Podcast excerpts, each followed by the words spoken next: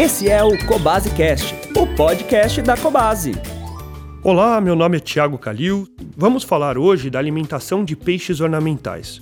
Afinal, o que os peixes comem? Quem nunca teve um peixinho em casa e na hora de alimentar utilizava aquelas rações em formato de papel, com cheiro de peixe ou camarão? Esse é o pensamento da maioria dos iniciantes no aquarismo. Porém, quando conversamos sobre a nutrição de peixes ornamentais, parece algo simples, mas não é bem assim que acontece. Atualmente, mais de 3 mil espécies são comercializadas nas lojas de aquarismo e cada uma pode apresentar hábito alimentar específico. A alimentação desses animais é tão diversificada que é praticamente impossível citar o hábito alimentar de todas essas espécies. E para que fique mais claro, vamos conhecer alguns hábitos alimentares nos peixes. O primeiro tipo são os peixes carnívoros. Essas espécies são predadoras. Alimentos de origem animal são necessários para o seu pleno desenvolvimento. A composição das rações para esses peixes deve prevalecer peixes, insetos, crustáceos, moluscos, artêmia, krill e larvas. Peixes como piranhas, oscar, pirarara ou mesmo os peixes beta são algumas das espécies carnívoras bastante populares no hobby. Existem também os peixes herbívoros. Há espécies que preferem vegetais em sua dieta. Passam um dia beliscando a superfície de rochas à procura de algas. Outras preferem exclusivamente plantas aquáticas. Peixes como molinésia, alguns ciclídeos africanos, cascudos e quinguios necessitam de alimentos ricos em fibra. Uma alga muito utilizada na composição das rações para herbívoros é a espirulina. Outra opção de hábito alimentar são os peixes onívoros. A maioria das espécies encontradas nas lojas de aquários são animais onívoros e podem ingerir tanto alimento de origem vegetal como animal, aceitando ambas as opções. Os tetras, os barbos, coridoras e alguns ciclídeos não são tão exigentes em sua alimentação. As rações para essas espécies apresentam um equilíbrio de matéria-prima vegetal e animal em sua composição. Vamos conhecer um pouquinho dos tipos de rações e o comportamento das espécies. Né? Como dito anteriormente, é importante respeitar o hábito da espécie em questão. Esse é o grande desafio dos fabricantes de rações para peixes, pois são inúmeros comportamentos, hábitos, tamanhos dos animais, tornando as opções disponíveis quase que infinitas. Nos pet shops é possível encontrar rações que seguem em sua formulação matéria-prima específica, suprindo a necessidade de muitas espécies. Porém, não basta a ração ser nutricionalmente equilibrada se não há aceitação por parte do animal. Apesar dos fabricantes de rações de cães e gatos estarem em constante evolução, sempre inovando na composição e adequando às diferentes necessidades, podemos dizer que o foco neste caso é somente para duas espécies. Já os fabricantes de rações para peixes precisam adequar o formato e densidade dos diversos tipos de rações, pois as inúmeras espécies fazem com que esse desafio se torne ainda mais difícil. Para que o objetivo seja alcançado, é necessário estudar não somente o hábito alimentar, mas também o comportamento e necessidades específicas de acordo com a anatomia de cada animal, adaptando-os aos diferentes formatos de boca e área de atuação de cada espécie.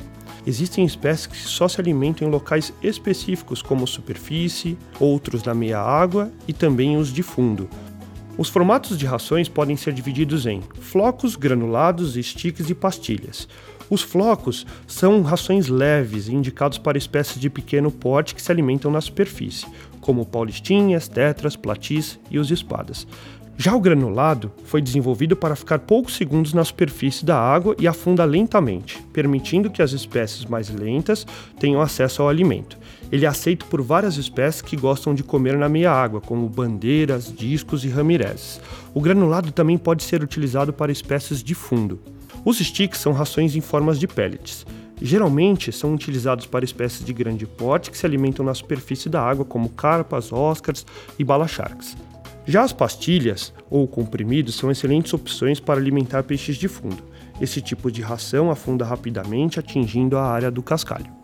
Espécies como coridoras, botias e cascudos aceitam muito bem esse tipo de ração. Existem outros formatos de rações que não são tão comuns, como as pastilhas que grudam no vidro, wafers, as in natura e assim por diante. Os fabricantes estão sempre inovando. Com todas essas opções, é importante entender a necessidade de cada espécie e observar o seu comportamento. Outra coisa, se o aquarista possui uma fauna diversificada, talvez se faça necessário utilizar dois ou mais tipos de rações, a fim de suprir a necessidade de todos os habitantes do aquário.